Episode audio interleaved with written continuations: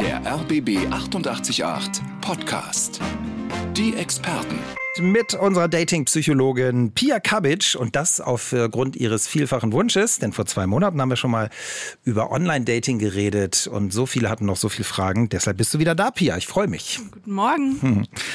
Wir wollen ja heute so den Übergang wagen vom äh, Online-Dating in die reale Welt. Du hast auch ein Buch dazu geschrieben, du kennst dich aus. Wie, wie oft schreiben wir uns, bevor wir uns das erste Mal richtig treffen? Da gibt es tatsächlich Studienergebnisse.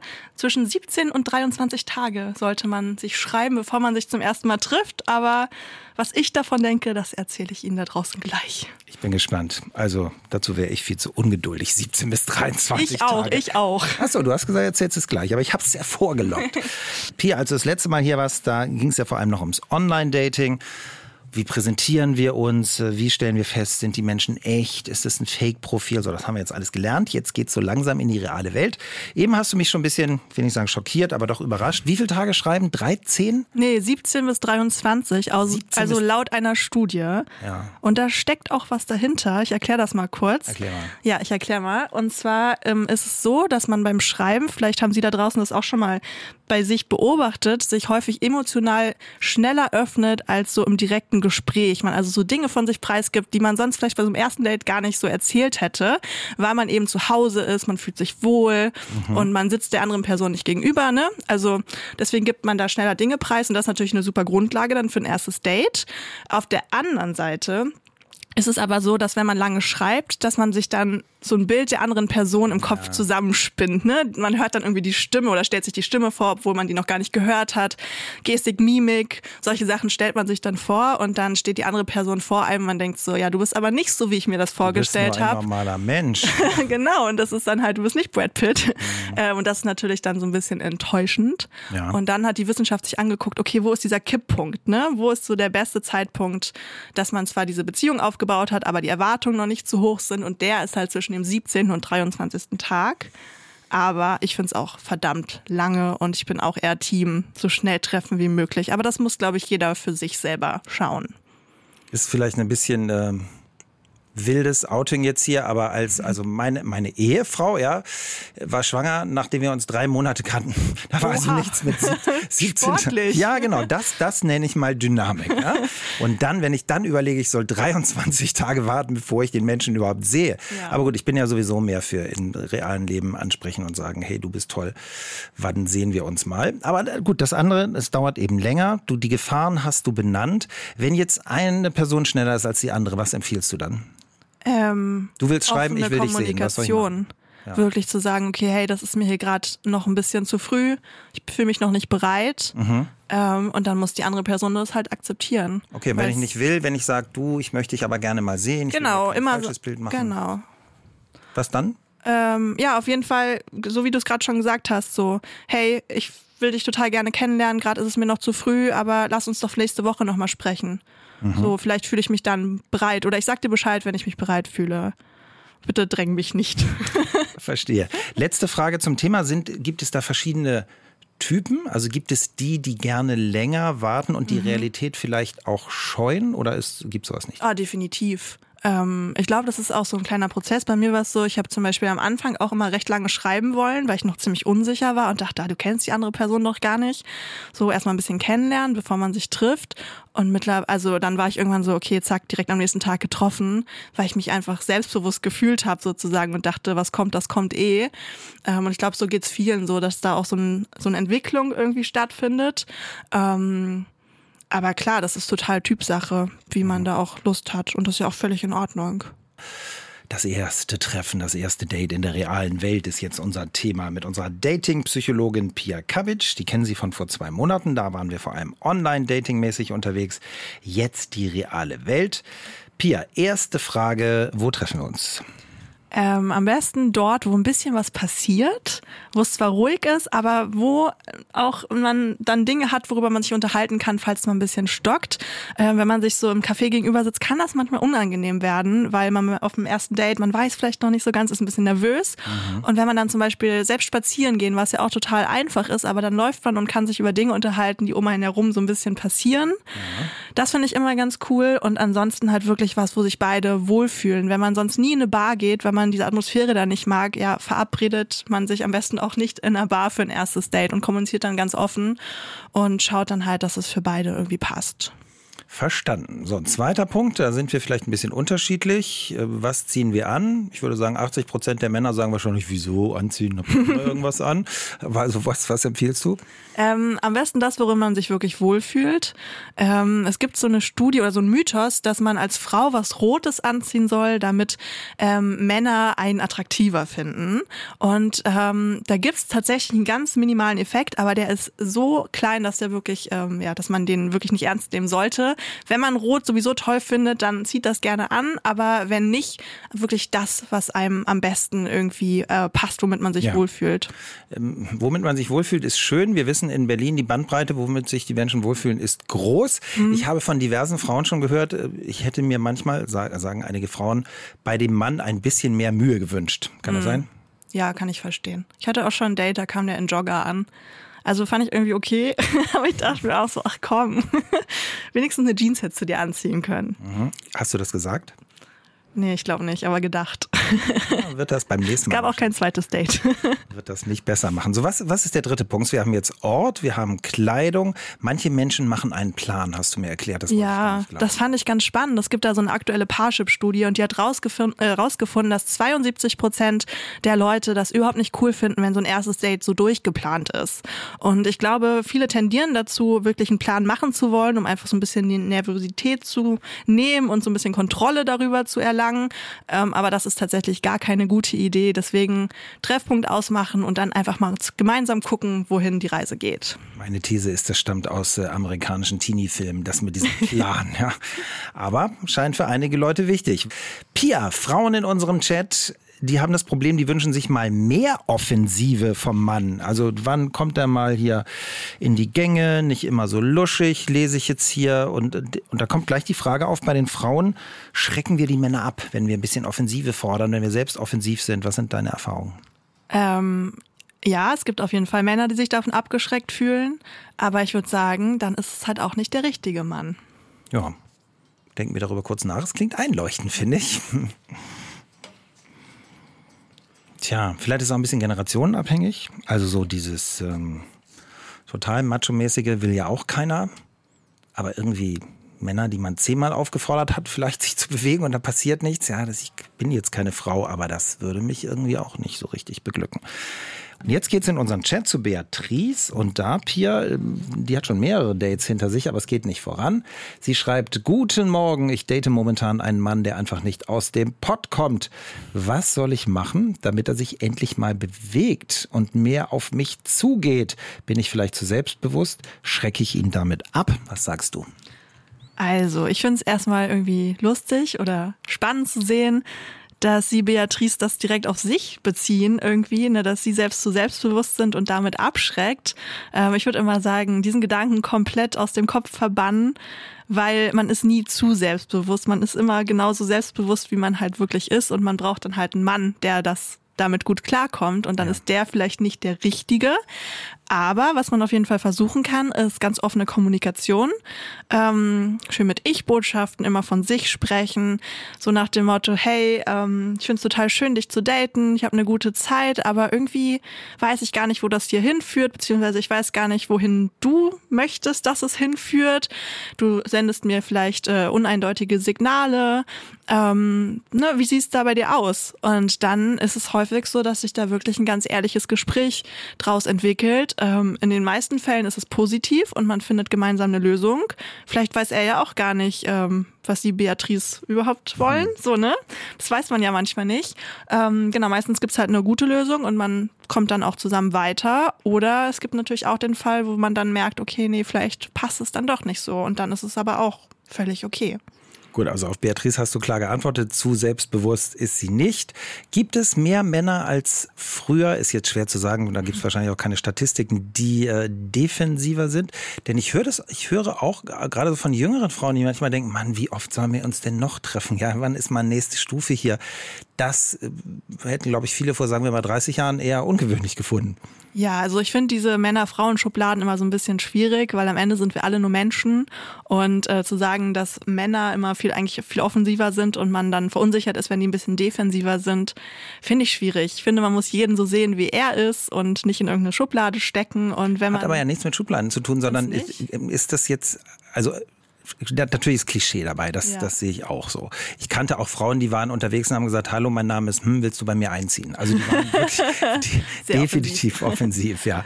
Also dass es beides bei beidem gibt, ist mir ja klar. Aber trotzdem ist mein Eindruck, mhm. wenn du sagst Schublade, okay, aber es ist mein Eindruck, vor 30 Jahren waren mehr Männer offensiver als heute, kann das sein? Ja, da, äh, ja, wenn wir das so sehen, dann kann das auf jeden Fall sein. Also ich weiß jetzt keine Zahlen, aber es hat sich ja viel in unserer Gesellschaft verändert, was ich auch sehr positiv finde. Mhm. Frauen sind offensiver geworden, auch was das Thema Dating angeht. Die fragen eher auch jetzt nach einem ersten Date, als es vielleicht vor 30 Jahren der Fall war, weil sich diese Rollen so ein bisschen verändert haben und Frauen halt auch, ähm, ich sag jetzt mal, präsenter und stärker geworden sind und nicht immer nur die Nebenrolle einnehmen mhm. sozusagen und alles passieren lassen, sondern halt auch wirklich selber das Ruder in die Hand nehmen. Finde ich persönlich sehr positiv. Ich finde es auch positiv. Vielleicht, äh, jetzt so küchenpsychologische These, müssen manche Männer sich dann erstmal jetzt wieder ein bisschen neu finden und vielleicht dauert das auch 30 Jahre. Sie verabreden sich, sie überlegen, wo sie sich verabreden. Darüber haben wir schon ein bisschen geredet. Äh, was ziehen wir an? Wir haben sie vorher schon gefragt, wie ist es eigentlich mit Sex beim ersten Date? Michael aus Brandenburg hat sich gemeldet. Da sollte man doch vorsichtig sein, weil man eigentlich viel zu viel kaputt macht.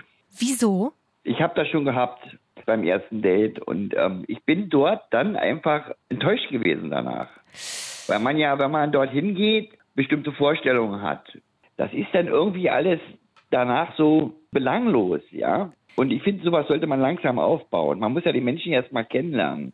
Der Mann denkt ja nicht nur unten mit, der denkt ja zum Teil auch oben mit. Zum Teil. Und das, ja, ich meine, klar, logisch, aber äh, da spielt das Herz auch eine Rolle, bei mir zumindest. Sagt Michael aus Brandenburg. Also, war enttäuschend, sagt er. Was sagst du als Dating-Psychologin?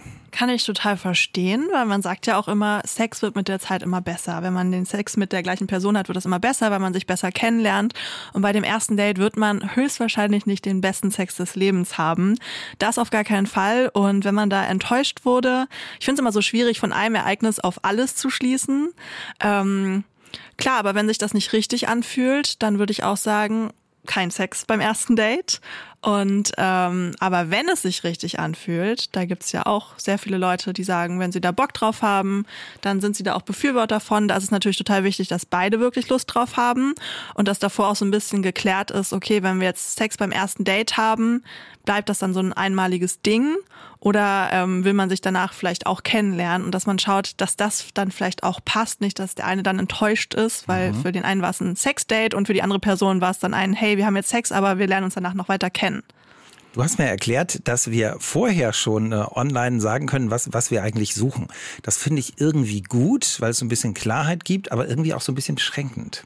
Ja, also man kann vorher auf den Dating-Apps ähm, einstellen, genau was man sucht, ob man nur was Lockeres sucht oder ähm, eine Partnerschaft sucht oder mal gucken, was sich so ergibt. Und ich weiß noch, ähm, als ich online gedatet habe, ich hatte dann irgendwann drin mal gucken, was sich ergibt, eben weil ich das auch so einschränkend fand. Auf der anderen Seite war ich aber nur auf der Suche nach einer Beziehung. Ähm, ich wollte mir aber alle Türen offen lassen im Sinne von, ja, vielleicht ergibt sich auch eine schöne Freundschaft oder ja. vielleicht passt es in dem Moment doch mal. Mhm. Wer weiß. Ähm, jetzt hat sich nochmal zum Thema Sex beim ersten Date Norbert gemeldet, hier aus Westend. Wenn beide das wollen, ist das doch okay. Und vor allen Dingen, man sollte keine Gelegenheit auslassen. Das Leben muss gelebt werden, wie es kommt. Das Leben muss gelebt werden, wie es kommt. Können sich Norbert auch aufs T-Shirt drucken lassen? Ja, du nickst. Ja, finde ich eine richtig gute Einstellung. Ähm, mal ein bisschen leben, das ist auf jeden Fall nie verkehrt. Und klar, wenn es sich für beide richtig anfühlt, spricht da überhaupt nichts dagegen. Vor zwei Monaten haben wir darüber geredet, wie kommen wir überhaupt zum ersten Date. Und da kommen wir jetzt nochmal hin mit Hanna Maria aus Siemensstadt. Wir grüßen Sie. Hallo. Hallo, hallo Ingo, hallo Pia. Hallo. Und wir haben schon von Ihnen gehört, ähm, Ihre Frage ist eher, wie kommen wir eigentlich zum ersten Date, ja? Ist das so? Ja, genau. Also ich bin jetzt eher so ein bisschen schüchtern und habe gesagt, dann probiere es mal online. Und meistens geht es dann immer zum Match und wenn ich dann schreibe, dann kommt aber nie eine Antwort. Und das ist dann doch ein bisschen deprimierend. Frustrierend. Also hören wir mal, was Ja. die Dating-Psychologin sagt. Pia, was soll Hanna-Maria denn mal tun? Also erstmal, ich kann das total verstehen, das ist super frustrierend. Ähm, die Frage ist immer so ein bisschen, was schreibt man denn in der ersten Nachricht? Ähm, man muss sich vorstellen, dass man ja häufig viele Nachrichten bekommt und das ist ganz cool, so ein bisschen rauszustechen. Deswegen meine Frage an Sie, Hanna-Maria, was schreiben Sie denn in so einer ersten Nachricht? Also ich versuche da definitiv äh, auf ihn äh, Bezug zu nehmen. Ich schaue mir das Profil an, gucke, was seine Hobbys sind oder was er vielleicht auch selbst schreibt. Und jetzt nicht einfach nur zu sagen, hey, wie geht's? Das finde ich doch ein bisschen lahm, Ja. um ehrlich zu sein. Und also ich, ich versuche da wirklich auf ihn dann auch Bezug zu nehmen und ähm, ihn da irgendwie auch direkt anzusprechen, auch mit einer Frage von wegen, äh, wo warst du denn da auf dem und dem Bild oder was weiß ich. Und ähm, da so ein bisschen dann auch wirklich versuchen, so eine Konversation dann anzufangen. Ja, das sind ja eigentlich sehr coole erste Nachrichten, würde ich sagen. Ähm, Es wäre auch mein Tipp tatsächlich gewesen, wirklich so persönlich wie möglich. Ähm, ja, das ist eine gute Frage, warum Sie da keine Antwort drauf bekommen, weil eigentlich ist es das natürlich, was am häufigsten dann auch beantwortet wird. Ähm, Dann müssen wir jetzt in die Tiefe gehen. Wir müssen Hanna-Marias Profil noch begucken. Bild, ja? Bild. Haben Sie ein Bild? Ja, genau. Also ja, habe ich ähm, zwei, drei Bilder und ähm, andere haben sich das auch schon mal angeguckt, aus weiblicher, aus männlicher Perspektive und gesagt, pass auf, vielleicht würde ich mal das machen oder das.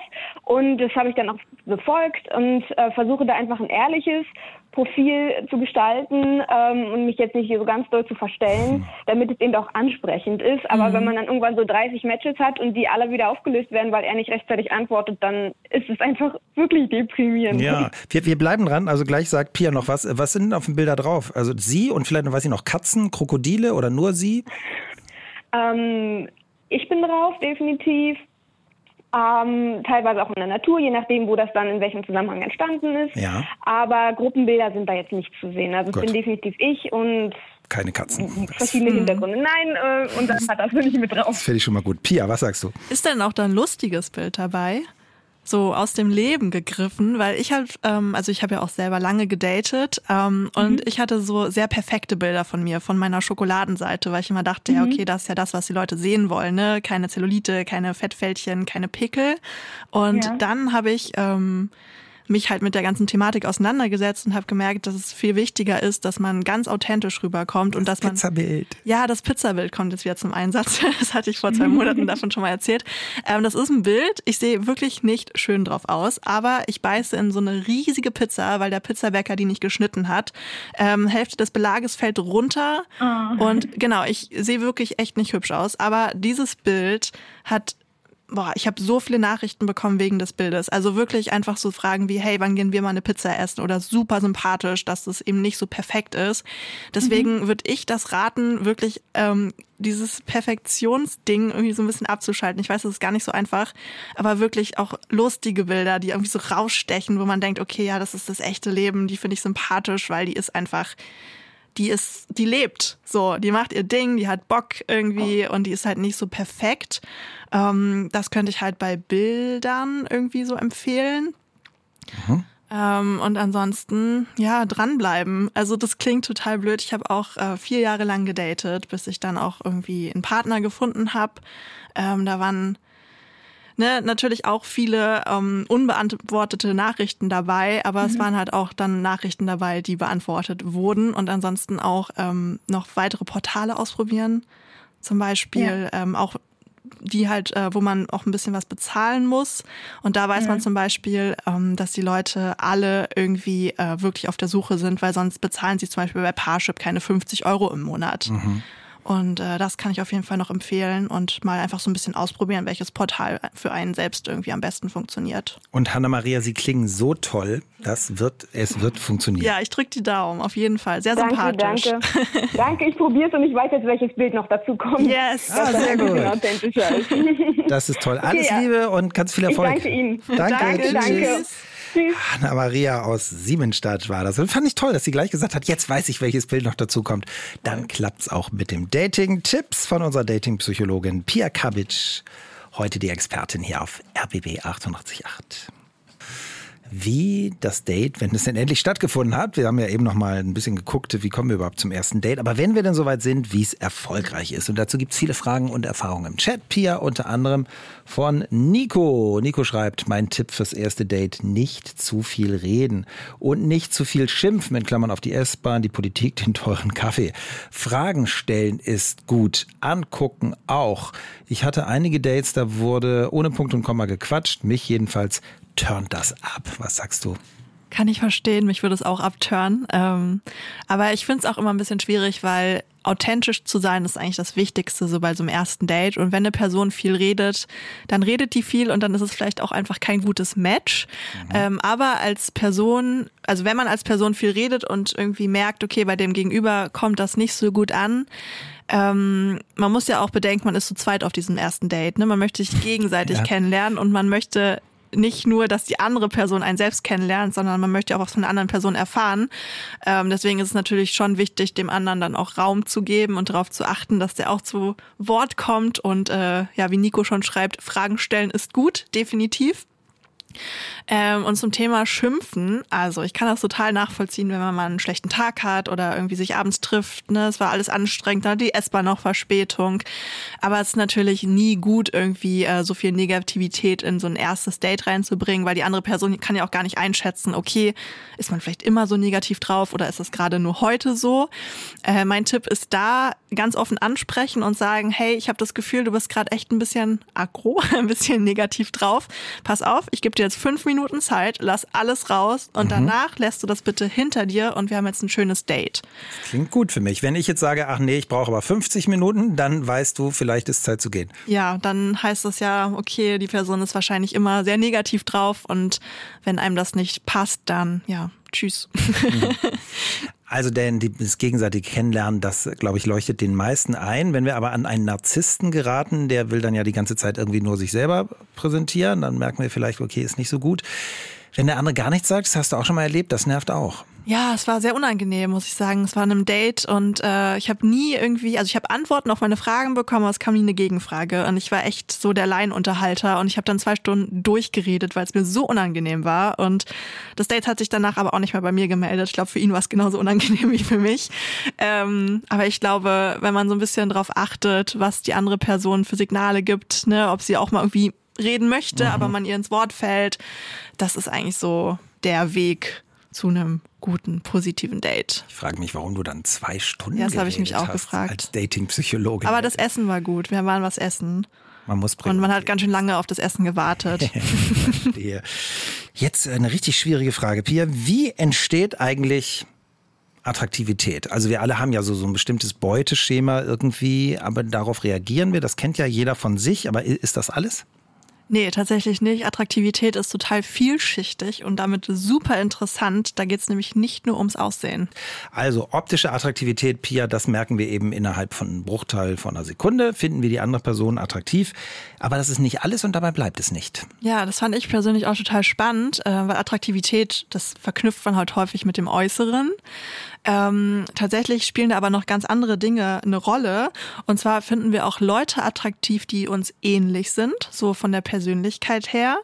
Äh, wir finden Leute attraktiv, ähm, die uns äh, die uns selbst mögen. Also wenn ich jetzt zum Beispiel weiß, Ingo mag mich, dann finde ich Ingo attraktiver, als wenn ich wissen würde, okay, nee, der mag mich nicht. Und das sind auch alle Studienergebnisse. Also das mhm. ist nicht nur einfach Küchenpsychologie hier gerade. Ähm, und dann noch ähm, dritter Punkt ist, das habe ich auch zum Beispiel häufig schon bei mir erlebt, dass je häufiger ich eine Person gesehen habe, desto attraktiver wurde sie für mich. Ja. Und deswegen lohnt es sich manchmal auch, ähm, vielleicht noch ein zweites Date auszumachen und ein drittes, auch wenn man beim ersten Date dachte, boah, so richtig mein Typ bist du vielleicht nicht. Also wenn ich jetzt sage, ich mag dich, dann findest du mich noch attraktiver. noch attraktiver. Ja, an sich schon. Also laut Forschung auf jeden Fall. Laut Forschung war jetzt nicht ganz die Antwort, die ich erwartet habe, nicht so schlimm. Okay, kommen wir von der Attraktivität zur Nähe. Also die Leute, die sich öfter daten und vielleicht irgendwann ein Paar werden, da ist dann ja Nähe entstanden. Was ist das für ein Schritt? Ähm, das ist ein ganz wichtiger Schritt und auch so die Grundlage für eine Beziehung. Und äh, Nähe baut man am besten, also wir reden jetzt nicht von der körperlichen Nähe, weil wie man die aufbaut, weiß man, glaube ich, aber die emotionale Nähe, die baut man am besten durch tiefgründige Gespräche auf. Und da gibt es zum Beispiel die 36 Fragen zum Verlieben. Die sind recht bekannt. Ähm, man darf sich davon jetzt keine Liebe erhoffen, weil das ist wirklich ähm, ja nicht der Fall. Aber diese Fragen sind super, um einfach wirklich äh, ein tiefgründiges Gespräch anzuzetteln und sich ähm, sehr persönlich kennenzulernen. Wir müssen die vielleicht noch ganz kurz erklären. Haben wir beim, beim letzten Mal gemacht, stammt eigentlich aus der New York Times, ne? Und nennen vielleicht mal nee, so ein. Also ursprünglich ähm, ist das eine Studie gewesen von 1997. Und die und Times hat sie dann. Genau, die Times hat daraus mhm. einen Artikel gemacht und deswegen wurde es auch überhaupt erst die 36 Fragen zum Verlieben. Mhm. Ähm, hat aber gar nichts mit Verlieben zu tun. Es geht nur darum, zwischenmenschliche Nähe aufzubauen. Und so eine Frage ist zum Beispiel, wie ist das das Verhältnis zu deiner Mutter oder wovor hast du am meisten Angst? Also ja. es sind schon Fragen, die wirklich in die Tiefe gehen. Und die habe ich auch mal bei einem Date durchgesprochen. Und äh, wir hatten eine richtig gute Zeit, muss ich sagen. Und da sind echt spannende Sachen rausgekommen. Und es ist aber natürlich wichtig, dass sich beide dafür bereit fühlen. Ja. Ähm, Genau, aber wenn es nicht beim ersten Date ist, beim zweiten, dritten, vierten Date kann man die auch immer noch machen. Das mit den Fragen ist wirklich ganz süß, weil die so um die Welt gegangen sind. Gut, vielleicht, wenn man jetzt ganz oft datet und dann das 30. Mal erklären muss, wie man zu seiner Mutter steht, aber es gibt ja auch 36 Fragen. Genau. Kann man es ein bisschen variieren. Also, unsere Dating-Psychologin Pia Kavic sagt, Attraktivität ähm, entsteht nicht nur einfach so im Auge des Betrachters. Mehr Dates mit derselben Person können die auch attraktiver machen und ein tiefes Gespräch führt dann irgendwann zur Nähe. Und wenn wir diese Nähe jetzt hergestellt haben, dann könnte man ja denken, dass es irgendwie besser ist. Du bist tatsächlich ausgerechnet nach so einem Deep Talk geghostet worden. Ja, das war wirklich traurig. Ähm, wir haben die 36 Fragen durchgesprochen, haben uns geküsst. Das war mega emotional und toll und äh, tiefgründig und ja, danach wurde ich geghostet. Ich weiß bis heute nicht warum. Ähm, für alle, die es nicht wissen, Ghosting bedeutet, dass man wie ein Geist verschwindet. Das heißt, es, man kriegt dann keine Nachricht im Sinne von, hey, ich hatte einen schönen Abend mit dir, aber vielleicht von mir aus passt es irgendwie doch nicht so oder irgendeine Erklärung, irgendwas. Ähm, nee, man kriegt einfach gar keine Antwort mehr und weiß nicht so ganz, ähm, was mhm. da jetzt vorgefallen ist, beziehungsweise weiß gar nicht, was da vorgefallen ist. Und das ist das Fiese am Ghosting. Da gab es ja dann auch Fragen hier im Chat, was ist eigentlich Ghosting? Ja, wenn wir wie ein, ein Geist behandelt werden. Ich weiß nicht, wie so ein Geist sich fühlt, aber das ist ja irgendwie so wie du sagst, dieses, dass, dass wir gar nichts wissen, gar nichts haben, das ist ja irgendwie das Eklige ja, daran. Du kannst damit halt nicht abschließen, ne? Du denkst dir die ganze Zeit, okay, was ist passiert? Und dann geht dein Kopf los und dann ratterst du alle Szenarien durch. Und ich habe auch dann mit meiner Freundin das Date analysiert sozusagen, um irgendwie zu versuchen zu verstehen, wo es schiefgelaufen ist. Ähm, Im Endeffekt war es wahrscheinlich gar nichts, was irgendwas mit mir zu tun hatte. Man weiß es nicht. Vielleicht hat sich die Ex-Freundin zurückgemeldet und dann war die auf einmal wieder im Kurs. Er hat sein Handy verloren. Er hat weiß ich nicht, irgendeinen anderen Grund. Ist ausgewandert. Gehabt. Ist ausgewandert, mhm. hat die Dating-Apps gelöscht, ähm, man weiß es nicht. Vielleicht habe ich ihn zu sehr an seine Ex-Freundin erinnert. Ihm war es unangenehm, dass er so viel von sich preisgegeben hat beim ersten Date. Ich weiß ja. es bis heute nicht, ich werde es nie erfahren. Aber wahrscheinlich hat das gar, nicht mit, gar nichts mit mir zu tun. Deshalb haben wir zwei Bitten an Sie da draußen. Wenn Sie Menschen getroffen haben, bitte ghosten Sie diese nicht, sondern sagen Sie dann eben einfach, hey, war toll, aber passt jetzt für mich aus den und den Gründen doch nicht. Dann kann die andere Person abschließen. Oder wenn wir doch geghostet werden, dann stellen wir uns einfach vor, der andere wurde von Außerirdischen entführt. Pia, wir haben jetzt schon über viele, viele Verabredungen, über erste Dates, über zweite und dritte, über Tiefe geredet. Ich würde mich ja immer eher abends verabredet. Das ist, das ist der Klassiker, oder? Ja, definitiv. Die meisten Dates finden abends statt, aber das ist tatsächlich gar nicht die beste Uhrzeit für ein erstes Date. Warum eigentlich nicht? Ähm, weil, also erstmal, abends treffen ist super, wenn man einfach nur schnellen Sex sucht. Wenn man eine andere Person aber wirklich kennenlernen möchte, dann hat die Forschung gezeigt, es ist eigentlich besser, ähm, sich auf einen Frühstücksdate oder ein Brunchdate zu verabreden. Natürlich an alle Morgenmuffel da draußen, Mittagsdates geht auch noch. Aber die Logik dahinter ist, dass man ähm, morgens im Kopf noch viel frischer ist, als man es abends ist, wenn man irgendwie einen langen Tag hatte. Ne? Es war dann anstrengend auf der Arbeit oder man ist eh schon ganz voll ausgepowert. Und da hat die Forschung auch gezeigt, dass man abends im Durchschnitt unfreundlicher und zynischer ist und sogar schlechtere Entscheidungen trifft. Und das sind halt so drei Punkte, wo ich so denke, ja, ist ja eigentlich nicht so cool für ein erstes Date, ja. ne? für so ein erstes Kennenlernen unfreundlicher und zynischer sind wir abends. Interessant. Gut, und der Tag, also wenn es gut anläuft, wenn beide sich gut verstehen, dann gibt es ja auch die Option, dass wir den Tag noch zusammen verbringen genau. und uns gleich gut kennenlernen. Total, ja. Hast du das mal ausprobiert, ein Frühstücksdate? Denn nee, tatsächlich nicht, aber ich finde die Idee total toll. Ähm, und ja, werde es auf jeden Fall mal ausprobieren. Mhm. Sehr gut. Gleich hier auf RBB 888 geht es darum, die meisten von Ihnen sagen ja, ich zeige mich doch von meiner allerbesten Seite, auch von den Fotos.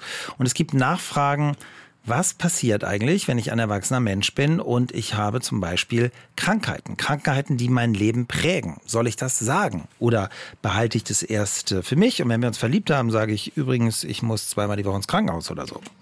Was sagst du denn? Also schwierige Frage. Ähm, ich habe gerade ein bisschen drüber nachgedacht und würde sagen, also so, ich sage jetzt mal äußere Behinderungen, die man ganz offensichtlich sieht, wie zum Beispiel, dass man im Rollstuhl sitzt oder so, das würde ich auf jeden Fall auch schon vorher im Dating-Profil kommunizieren und den nicht irgendwie versuchen zu verstecken, mhm. weil es gibt ja viele, die sind total fein damit, dass man im Rollstuhl sitzt, aber die sind nicht fein damit, angelogen zu werden.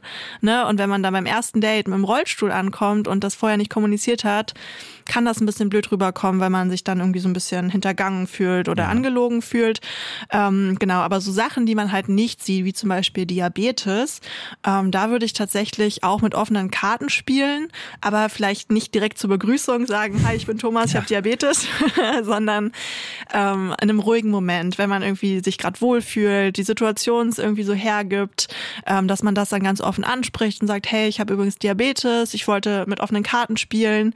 Ähm, es gibt auch eine Studie von äh, Parship, eine ganz aktuelle, die hat gesagt, 94 Prozent ist Authentizität, schwieriges Wort, super mhm. wichtig bei so einem ersten Date.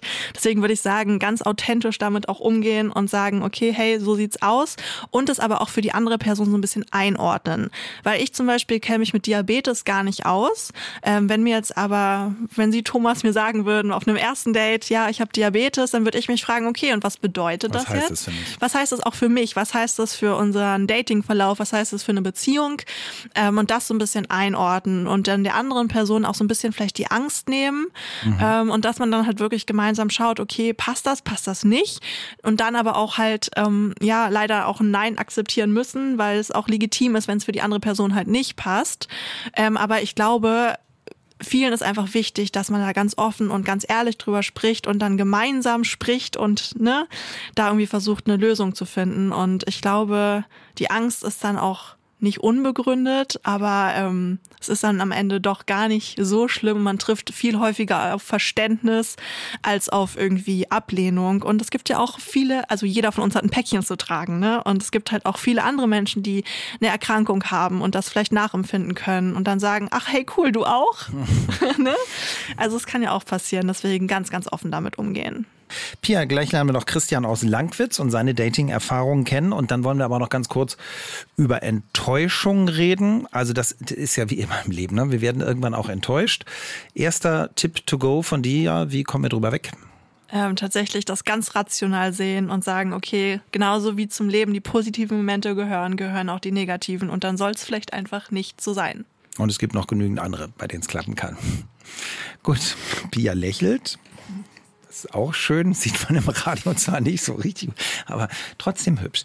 Und wir klären dann natürlich noch für Sie, wie Sie ein bisschen handfester mit Enttäuschung umgehen. Pia hat es schon gesagt, passiert immer. Kennt also jeder. Und wir reden mit unserer Dating-Psychologin, mit Pia Kabic, darüber, wie, nachdem wir uns online kennengelernt haben, die Treffen in der echten Welt richtig gut funktionieren. Und Christian aus Langwitz hat dazu angerufen. Wir grüßen Sie, Christian. Ja, hallo. hallo. Wie ist es mit hallo, Ihren Ingo. Erfahrungen? Hallo.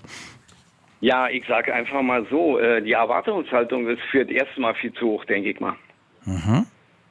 Also, ja, und ja. Äh, man kann das anders machen. Man muss das entspannter angehen und sagen, okay, wenn man jemand, wenn einem jemand gefällt, dann kann man immer noch sagen, das war nett und wir können uns ja noch mal treffen, wenn du Lust hast, ja. Und tauscht dann eben halt Telefonnummern aus, wenn es okay ist. Entspannt angehen klingt für mich schon mal richtig vernünftig. Ich gebe den Ball jetzt ja. mal eben zu Pia.